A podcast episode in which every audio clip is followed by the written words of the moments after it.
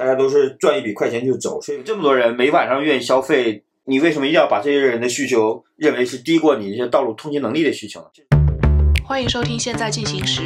这是一档由未来预想图推出的播客，关注设计、城市、商业、文化，连接你的理想生活。推荐使用小宇宙、苹果 Podcast、Spotify 订阅收听我们的节目。你也可以通过喜马拉雅、网易云音乐、荔枝等平台收听。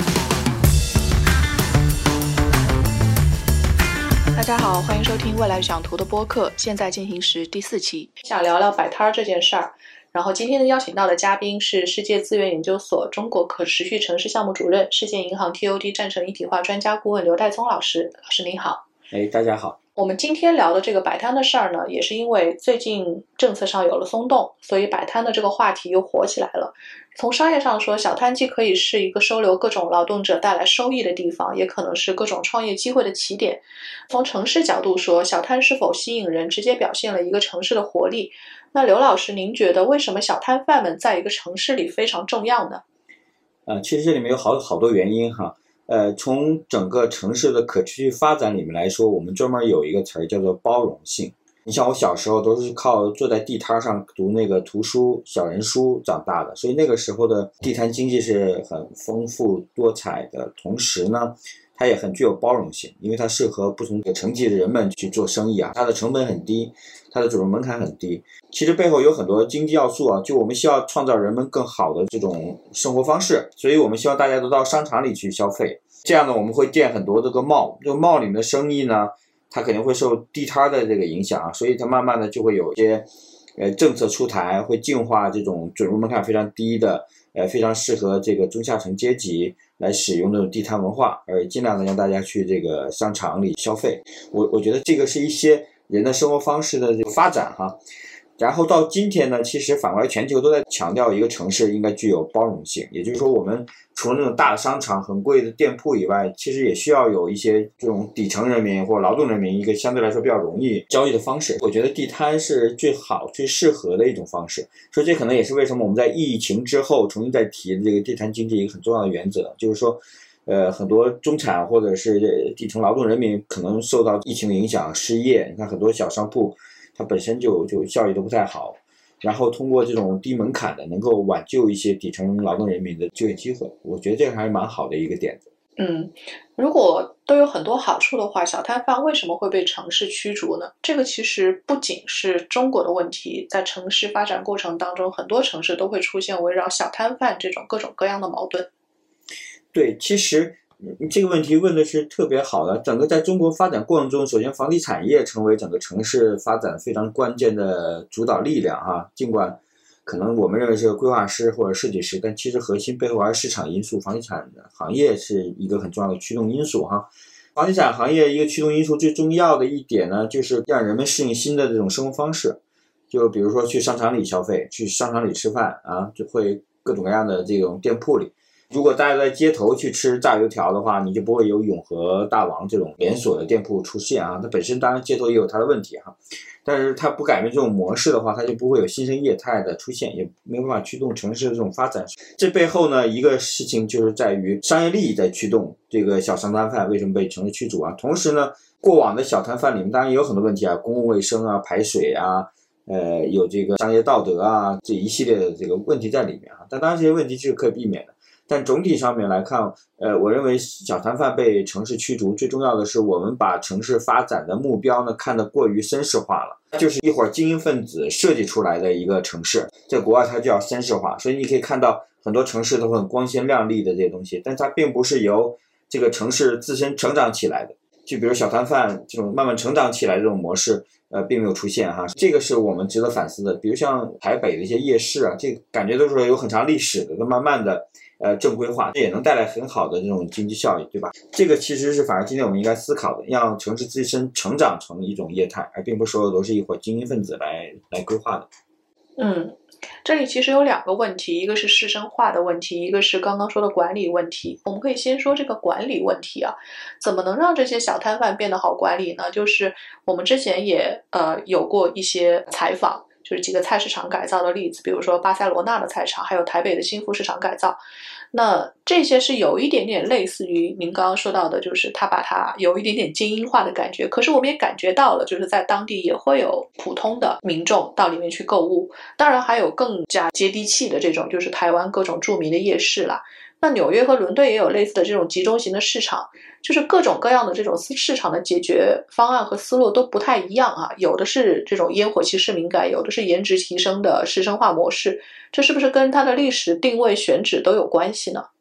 本身是这样的哈，从城市规划来说，我希望功能越多样、越混合是越好的。现在中国的问题，你看所有的商场长得其实有点类似啊，就就大多数都很类似。尽管在北京可能会有一些商场很不一样，像乔峰草地啊，或者是像这个三里屯可能会不一样，但大多数很多商场都很类似哈。而且你看去所有商场的品牌感觉都很类似，这个其实就是一个问题哈，就人们是追求多样化的生活的。各种各样的群体有各种各样的消费能力，有各种各样的倾向性哈。我们不论是地摊也好，菜场也好，包括商场也好，我们都认为它是应该不是一种批量生产的啊，互相 copy 来 copy 去的这种模式哈，而是应该融入本地社区，呃，能够有呃差异性，然后能够服务不同等级的群体，而且更加包容。整个全球来看，所有的城市它都思考过这个问题，都在来来寻找一种解决方案，让城市变得更多样化。而绅士化、士绅化也好，呃，这种模式就是非常的这个单一性啊，都是很很著名的设计师用各种各样的玻璃幕墙、很奇奇怪怪的建筑广场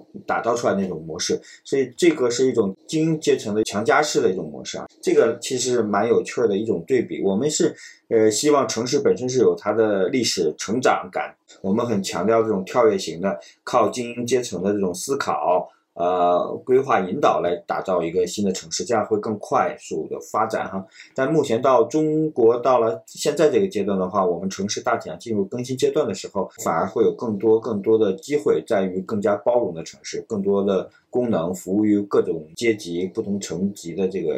群众的呃多样性的需求。呃，我认为现在地摊经济其实反过来也反映了这种趋势的出现。这么听下来，像刚刚说到台湾的夜市，就是个蛮有代表性的例子。就是它也谈不上是市生化，它就是一个本地的市场，慢慢慢慢给集合起来，变成一个大家都愿意去访问的一个卖小吃的一一摊地方。然后很可能是实施了集中管理这种模式，它是可以被复制的吗？还是说我们学也学不来？台湾的这种这种夜市，怎么叫做相当于共管模式哈？呃，你首先呢，这种夜市呢，跟商贩之间他们是有一种叫归属感或者 ownership，他觉得需要把这个夜市打造成整体的品牌，所以每个商贩呢都会在这个品牌下面来 contribute。来贡献于这个夜市的这个构建，他自觉会维护这个夜市的品牌，所以这种一种共管模式啊，它并不是一种自上而下的模式，它应该是所有的商贩一起来推举出来一个相对来说比较有秩序、能够维持住的这种街道这种模式，大家共同建造这个品牌，打造不同的这种商业街的这种品牌，提供更好的环境给大家来争取，在在很多街道中的竞争，它能够竞争过其他的夜市。这种共管模式呢，其实跟我们现在中国的这种自上而下的，就是以前领导要净化街道，现在领导又需要大家来出来摆地摊，是吧？这是完全是自上而下的，是精英阶层的这种组织，所以这是跟台北的这种模式是不一样的。当当他有归属感，有 ownership，所以这种每个夜市都是有个品牌的时候，他就会自觉维护这个地区的，比如治安安全，比如干净整洁，因为这个。最后又反馈来，他能够更好的做他的这个生意，能够挣更多的钱。我觉得这个是蛮蛮有趣儿的一个不同。而中国呢，其实包括像现在一样，我我我又不管钱，大家呼呼泱泱都出来，所以其实所有人对这个地区的归属感都不够。大家都是赚一笔快钱就走，所以没有人管这个地区的卫生，维持这个地区相对来说比较良好的这个形象，所以这个是一个很重要的事情。其实我们在二零一四年的时候，在北京的设计周做过一个特别有趣的一个实践，哈，叫 Parkley，叫做停车位的微公园，这个特别适合这个阶段来谈这个地摊经济，因为很多人认为没有那么多空间，但其实你可以拿几个。停车位出来就是一个很好的这个地摊哈。我们在二零一四年其实很早就做过一次这种这样的尝试，呃，结合北京设计周，我们在北京最最窄的这种地方叫胡同，大家都知道，在杨梅竹斜街，大概拿了三个停车车位来做一个小实验。这三个停车车位里面，其中有两个停车车位呢，我们把它改造成很好的公共空间，有座椅，甚至还有遮阴的天棚，然后有一些供大家玩乐的这种游戏的桌牌啊，这个象棋盘啊什么，给大家来休息玩乐，然后有一个挺好的环境哈。然后另外呢，有一个停车位。我们拿出还拿出了半个用来停自行车，然后在这三个车位里面。我们最后留了半个，我们就邀请了一个小女孩，刚从某个做糕点的学校毕业，所以我们就邀请她来用那个半个摊位来经营她的荷兰小糕点。我们之所以为什么这么做啊？首先，呃，因为那是个实验项目，像我们大家都是有工作的，我们搭建完了以后，不可能有人二十四小时值守管理那边，因为它有下雨啊，晚上要把凳子收回去啊，白天要拿出来啊，有一系列的这种管理工作。我们当时讲，我们就很难能够。就 full time 在那管理哈，呃，我们就想到一个方法，就是说我把这个半个车位租给某一个。小朋友小摊位哈，他来过来经营他的一些小荷兰小煎饼啊什么的哈，但是条件是我们可能不不收他的这个租金哈，但是他的要求就帮我维持这个地区的干净，每天晚上收回去再拿出来什么的，正好吃他的荷兰小蛋糕的人也可以坐在旁边休息玩乐，啊跟大家聊天什么，这个就是一种大家共赢共管的模式啊，一起维持一个好的公共空间，然后他的生意能够运作，来支持他生意运作。这个项目我不说别的哈，我只是想告诉你，之前这三个停车位一个月大概三百块。钱，所以三个停车位一个月能够贡献出来的这个价值大概是九百块钱，一千块钱不到。但是你知道这一个很简单的改造，我只拿出三个车位里面的半个来做一个荷兰的小小糕点，这一天是一千五百块钱的价值，跟三个车位全部占下来的那个一个月是九百块钱的这种收入来说，这个很明显。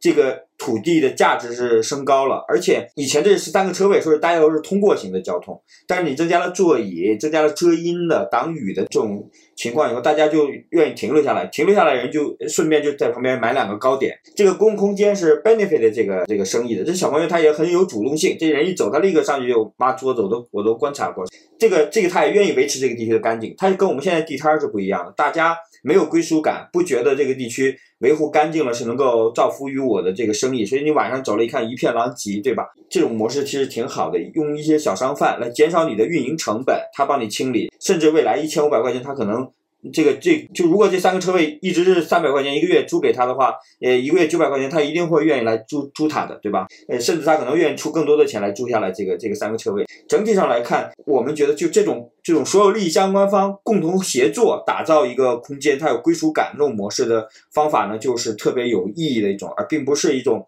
像我政府来感恩来放给你的一个东西。其实政府为什么不去想？来营收，通过这种地摊模式，你可以收租金。收租金，首先你可以提高一些门槛，让相对来说有竞争力的人留下。你你不能最后让劣币驱逐良币，一定会有很多骗子，有很多那个用用用脏的东西啊或者什么的，对吧？这人会出现在地摊里。如果你完全 free 的话，所以你没办法来筛选筛查这些东西。这个是我们其实原来想想的，就是首先街道呢是有很多地方是有价值的哈。你原来只停车，你并不感觉到每天会有一千五百块钱的收入。说有人在消费，你完全感受不到。所以地摊经济其实是也能帮助政府明白哪些地方地段更具备商业价值哈。而第二件事情呢，也就是说创造一种良好的合作方式，这其实也是一种公私合营啊，公共跟私营的合作，能够推动一个良好的街道氛围，同时更有活力，而且产生 business profit 收收益哈。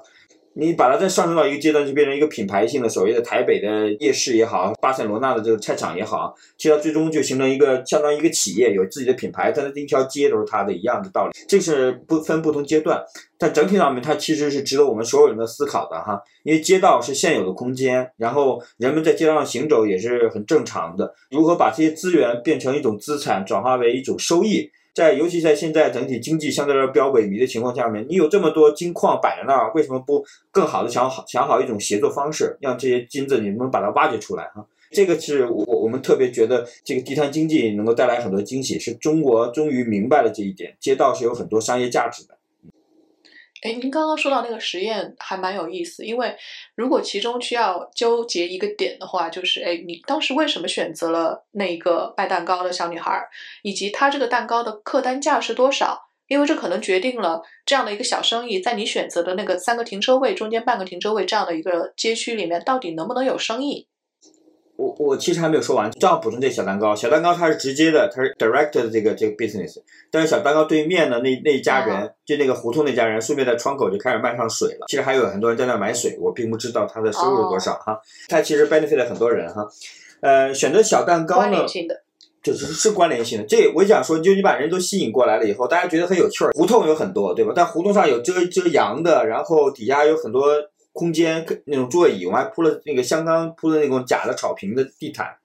呃，突然有一块很不一样，所以很多人其实很惊艳，很多人其实愿意在这 enjoy life，在在在这消费一点，在这待一会儿聊一会儿天儿，然后又是在历史中，又是在老的杨梅竹斜街这种胡同里面，又突然有一块这样完全不一样的东西，他们很愿意消费，而这种模式呢？我上次去加拿大的蒙特利尔，你会发现它专门这个 Parklet 在加拿大已经非常非常 popular 的。比如晚上七点到九点以后，呃呃，饭馆门口或者酒吧门口，它不会把那两个车位变成停车车位的，它都会拿出来做 Parklet，晚上推出来，然后大家就可以在那边呃喝啤酒，对吧？这个之前在上海的大学路也曾经尝试过使用街道，所以你在国外其实很多时候能看到街道上有很多这种这样的活动哈，它把那个人行道保留出来，但是把车位那地方会围出来作为一个 Parklet。本身这个是互相促进的，提高了这些商铺的这个效益，它也能能纳更多的税，其实也反馈回来给当地的这个税收。呃，这是第一块。第二块呢，其实你问到挺关键问题，就是选择什么样的业态，并不是所有业态。就比如我的杨梅竹斜街这公共空间，你如果旁边来来一烤串儿，我不觉得它一定会会很会很 popular 哈，但但也不好说，现在也也因为没有做过这个测试。我们当时之前的首选呢是为什么选它荷兰小蛋糕？首先它可以先预预先做好，所以它可能对额外的这种供水、供电、供供热什么的要求并不是特别高。然后第二个呢，它不会有粉那个烟呐、噪音呐，或者是火烛啊这些东西会对会产生一些其他问题，所以我们相对来说就选择了这种蛋糕这种这种模式。当时并不是觉得这个业态一定会挣钱，我只是觉得，说说不好听，忽悠一个人来过来帮我把这个这这块地儿给我管起来就行了。所以整体上面，当时选的这个，但是我现在觉得，就当我们正经来思考整个地摊经济的时候，我也觉得业态是蛮重要的。像台北这种统一形式的业态是一种模式，就所有人都是。就就来这吃吃夜市，以吃为主，然后偶尔有一些别的功能哈，或者是像更加符合功能的一种业态，一条街上面从头到尾，从从吃穿玩乐都能都能走一遍的，就更像嘉年华那种模式的这种业态。这个其实是不同地区、不同社区、不同层次的阶层的这个人民，他们可能会有不同的诉求，所以这个是需要对业态进行分析，才能形成一个标。好的完整的这种地摊，而且你不能让他们互相竞争。一条街上你不会开四个肯德基，对吧？一条街上如果全是烤串，我觉得也没有必要。这个其实也是呃一些思考，但是核心呢就是背后呢它不应该是自上而下的。我反过来强调，就是不应该是政府强加给你的、给予你的，或者是恩赐给你的，而是应该政府、商业甚至跟这个消费者共同形成一种合作模式，找到一个很好的地摊的这个发展方向。共同探索，所以它没有一体化的统一的模式，所有人可以把北京一刹那间会把北京两百多条街都变成一模一样。我我不认为这个是个是我们需要追求的哈，所以它一定是政府、呃商贩跟当地的居民、消费者共同形成的一种关系，产生的一种地摊经济。像刚刚您说的，在那条街当中，围绕它的居民整体的需求和它的一个消费水准，比如说这个蛋糕一只卖五块钱，可能是当地的这个居民能够去接受得了的，你就不会去提供一个好像当地这个够不着，或者是过低，影响它整个一个消费生态的一个东西。所以价格本身可能也非常重要。所以您刚刚说这种按片来的这种方式，可能还蛮关键的，因为我们可能会觉得。有时候一片地区卖衣服是这种卖衣服的小摊儿，还有一片呢是卖吃的小摊。他们对于前端的这种设备性要求是不一样。有些卖衣服的可能是需要灯光，有些就是食品摊，它可能对于水电这些都是有不同，还有就是这个电压都有不同的这个需求。如果混到一起去，反而会造成比较大的问题。这个就让我想到日本那个屋台的概念，那种。屋台就是带棚子的小店嘛，就我们类似于叫排档这种，他们是在一些人流量大的地方设置定点摊位，像比较有代表性的是福冈市的屋台，他们整体的这个数量占了日本整体屋台数的四成。所以当地也在二零一三年出台了这种乌台基本条例，就日本基本上都有法，然后再做事。这个法律里面呢，就规定了占道的时间，就是每天像上下班一样规定了这个出店的时间和收店时间，然后其他时间你都不行的。还有占道的尺寸，超过这个尺寸的小摊也不准上。然后呢，也会收这种许可性的费用。不过这些也有争议，主要就是噪声啊，还有卫生处理等等。然后我看国内现在在做，就是成都有试点。可以适当的放宽了一点占道经营，这些我们到底可以从海外这些可以借鉴什么，去注意什么呢？应该一个是定点化的管理，然后还有一些具体的什么样的经验呢？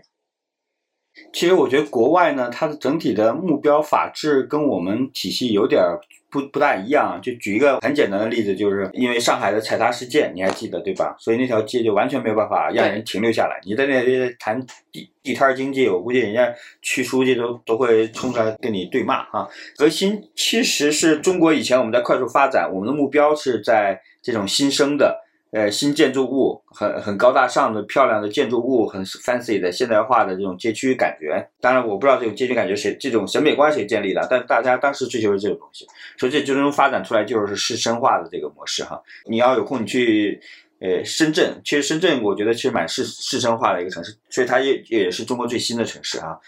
呃，但另外一点呢，我在谈这个地摊经济的时候呢，它其实也有很多不同的模式。就像你说的，我在泰国的曼谷的核心区是沿着一条河边上，全部是批发衣服的那种是一种模式哈。另外一种模式，就我想说，我们家周边的其实那条街上就感觉已经有地摊经济了，就晚上会有很多人出来烧烤啊，有各种各样的吃饭的，甚至还有卖卖卖宠物的、卖狗的啊什么的，它都会有啊。这这种呢，它是服务于本地居民的啊，所以第一件事情，其实地摊它也。就我反复强调，其实它有很多形式，它一定是这种选择的。我大体能知道两三种形式哈，现在可以来聊聊，但也不一定完整哈。我们家这种地摊经济，它就是很清楚，就我刚才说的，居民有诉求，因为它只是针对这个周边的居民的，所以这个地区呢，它是非常 workable 的。它选的地方一定是这个地区最容易步行的，因为我到楼下逛街什么的，我我可不是去开车，然后吃个地摊儿，这不大可能是。我要开个车，我肯定去跑旁边的商场。首先你可以看可步行，适宜步行。就特别适合，而且在这个区域中心，大家步行距离都个以这个地摊儿范围之内，大概五百米吧，是大家最多的这个步行距离里面，你可以看到尽量有更多数的居民，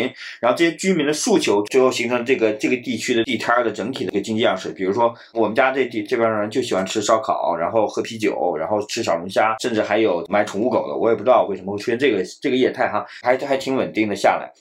而第二种业态，我就像刚才说的，是一个像台北夜市也好，它一定有很多。外来人群说，或者是曼谷的联合的这种纺织业啊，所以它会有统一的品牌宣传，打造这个地区就是以卖这个东西为主啊。它也有地摊，也有商铺，它什么都有哈。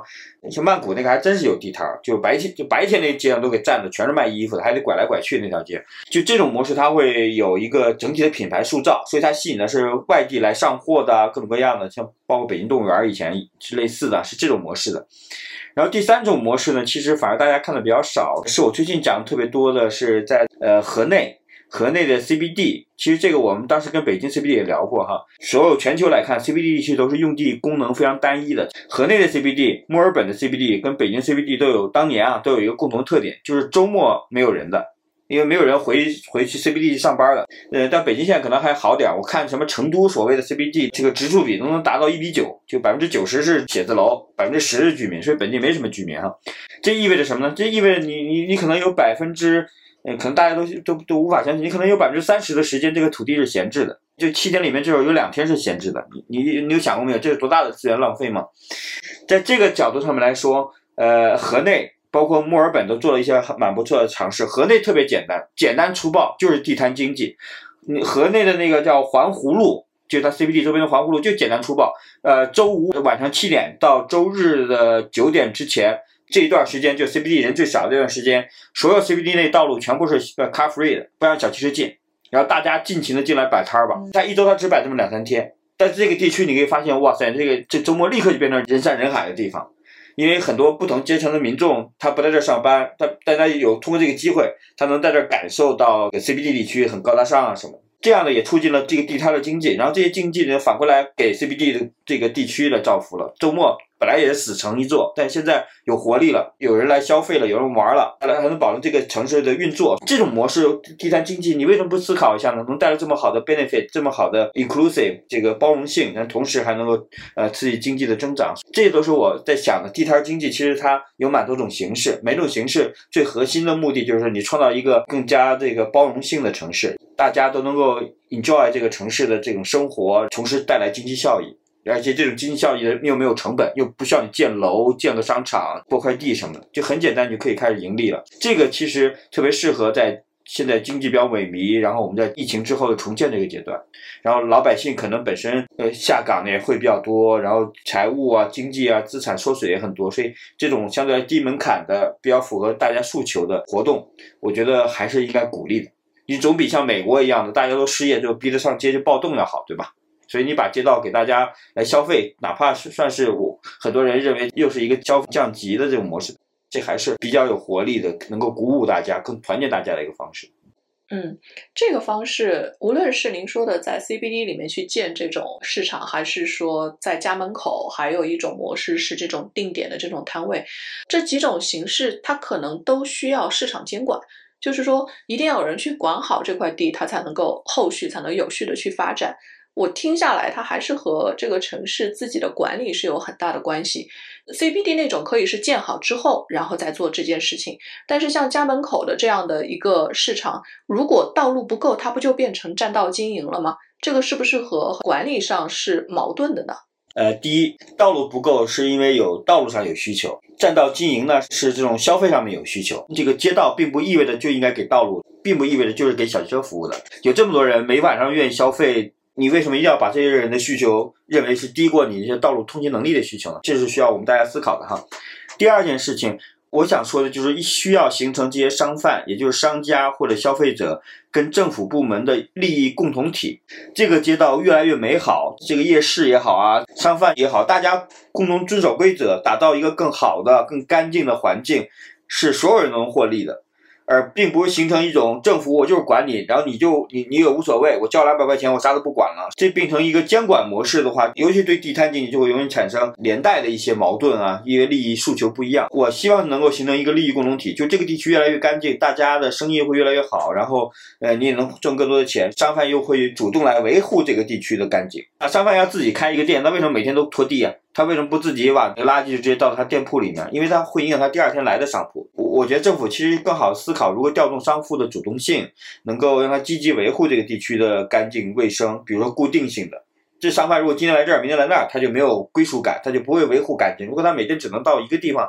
他就会维护那个的干净性，形成一个他归属感。你最重要是发挥商贩对整个地摊的维持。卫生啊，那个维护形象啊，打造品牌啊，呃，发挥市场作用，他们是有这种诉求的。呃，这里面就需要我们政府要扭扭转以前我们只是管人、管商贩这种模式，而是希望跟他合作，一起帮助他挣更多的钱，然后也帮助这个街道公共机构也能够有更好的盈利哈。所以大家形成利益共同体是是我们需要思考的。对这个其实中间会有一个问题，就如果是定点式的话，它就可能要涉及收费这种租金模式。我看到今天新闻还在讨论说，有些地方这种租金很地段好的地方的租金就坐地起价，可能管理费用各种它就越来越贵。然后有些人本来想要摆摊，他有这个摆摊需求，可是他现在又没什么资金啊，一看到哇这个地方要几千块钱，呃是一个月，那他可能就会觉得我现在没有办法做一个小本生意，花这么大的成本，他就会反而被驱逐了。这种品牌化效应又会带种另外一个程度上的小的这种创新模式被驱逐掉，这个其实是和初衷相违背的呀。我觉得好的机制你要设计一个市场调节机制啊，就好的摊位它会比这些摊位会贵啊。很简单，就是北京以前的春节的时候会有各种各样的这种就庙会，庙会里面靠门口那几个摊位卖羊肉串，它就是很贵，那个铺位就是很贵，那个其实不也算是地摊嘛，对吧？这个我觉得是可以用市场调节来做的，也就是说。在一条街上面，它并不是每个摊位它都是应该一个价钱，因为你要发挥市场机制，这个就是问题。就是说你并不会因为这个价位很高，你就会排斥那些便宜的那个价位的摊位啊。就说你如果不愿意做这个贵的，你可以在旁边租便宜的，或者离这个大家出入的地方更远的地方来吸引它。就跟商场是一样的，它确实有价格。坐地起价的话，你当租金多的时候，它这地方的成本也会更高。成本会更高的，如就看它的品质了。但它并不阻碍大家去旁边那种低成本，多走五百米，也许有低的成本的这个东西来控制它。整体上，最终它是由市场能够调节，但是并不是发展到现在这种情况，就为了逼着大家都去商场里消费，你把其他的这些低端的这个东西都给清理光了，就变成它垄断了，这个就是不行的了。在街上存在合理的这个竞争，我觉得是对的。不同的摊贩的它价格是不一样的，然后适合不同样的这个经营。比如这个地方它就适合卖衣服，它能挣钱；可能卖烤串儿它就不挣钱。卖衣服人他就愿意花更多钱拿这个摊贩，所以这中其实通过市场其实能够呃也选好这个地摊的业态，也能选好它的这个售卖的品质啊相关东西。我们最终要提供更多的选择给不同的商贩、不同的这个消费者，也有贵的也有便宜的商铺，我觉得问题其实不大。而这里面的其实经验其实不需要我们教，你看中国的这种菜场、鱼市各种各样的这种，甚至商场它的租金价格都有一系列的东西来来评估来设计，所以设计的这个摊位其实也有很多，你很简单跟这些人学就好了。我还听说很多搞什么大数据的就开始活跃起来了，帮着地摊来竞价，来看你的这个周转率啊，有多少客人来吃啊，多少客人来买东西啊什么。我觉得这不是问题，核心是你不要怕它，它涨价了，它东西贵了，它自然而然人愿愿走更远的地方去去低地方消费更好的性价比。如果人不愿意走，那么意味着这土地价值它就应该这么贵，这个我不觉得是问题哈。核心还是能够让形成一个整体的利益共同体最好了。对，像现在。呃，很多菜市场改的都是千篇一律，然后看起来很光鲜亮丽。其实我反而更喜欢原来那一种，就是更加多样性，然后充斥着各种不同消费水准、各种各样的小东西在里面的那种菜场。但是现在都是要好看，很可能它的数量也会因为要整治整体的这个视觉要统一，就没有办法实现以前的。其实这个其实反而是我想说的，就是多样性的问题。为什么现在都很光鲜亮丽啊？源于传统呢，都是那种感觉的那种菜场，对吧？然后如果在那个菜场突然出来一个铺子，很很 fancy，很现代化，用什么各种各样的电子牌来来招商，那个那个一定会很好。但是你把它变成一所有人都这个样的时候，你就会发现这个很无趣。其实是差异化、多样化提高了大家所有人的效益。所以这也为什么我们反复强调，城市应该是更加混合的，功能会更多，摊位的业态也会更多。大家可能就近的话，可能会更容易获得更好的收益。那像那种游击型的摊贩，他们可能交不起那些摊位费，或者根本也付不起比较好的地段的租金。游击型的摊贩该被鼓励还是该被取缔呢？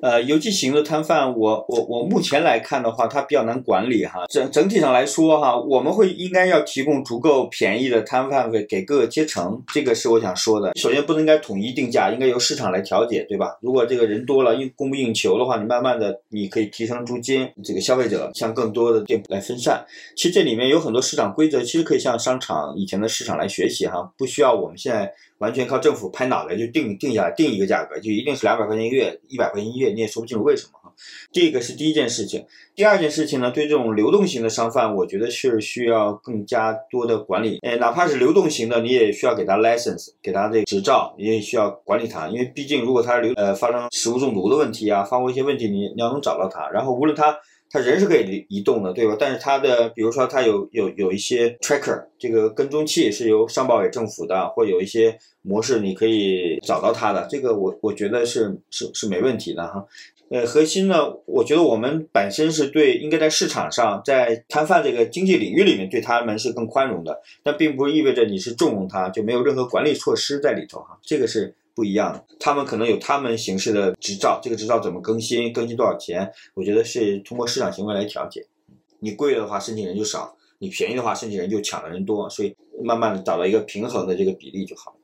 所以基本上还是在这个市场机制基础上的一个定价的一个体系，倒不在于它一定这个是三千块，那个是一百块，那个是三十块，怎么收可能都有它市场上的合理性，就看这个地区的接受程度如何。其实更重要的是整个的一个管理性，保证它的安全卫生，还有它的这个整洁程度，这个才能让这个整个街道对它没有恶意，大家都愿意把这个地方变成一个像台北这各种各样夜市这种品牌化去运营，有一个自豪感，有同样的目标。是这个道理。街道是所有人的街道，因为街道叫公共空间，只要你是市民，这个街道就应该属于你，你就可以去 access。最终呢，这个街道。最核心的目标，你你也不是为某一部分人服务的，你搞得脏乱差，到处都是，最后吃剩下什么卫生纸巾呐、啤酒瓶乱扔啊，只服务来这消费的群体，而对于这边通过型的交通啊、步行的人啊、周边的居民来说，你又不是友好的。呃，地摊经济你也要思考，你如果不能服务，不能让所有人感受到这个街道是属于所有人的时候，你也是处于一个非常危险的阶段，就可能会有。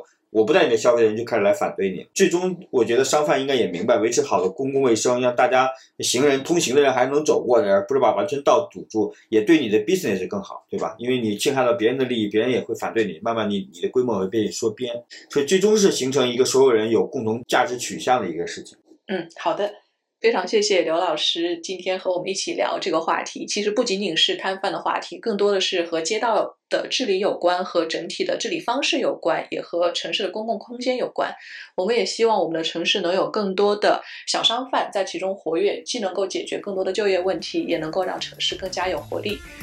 那好，谢谢刘老师今天参加我们的节目。好，谢谢大家。本期现在进行时就到这里，谢谢你的收听。你可以在小宇宙、苹果 Podcast、Spotify、喜马拉雅、网易云音乐荔枝等平台持续订阅我们的节目。我们下期见。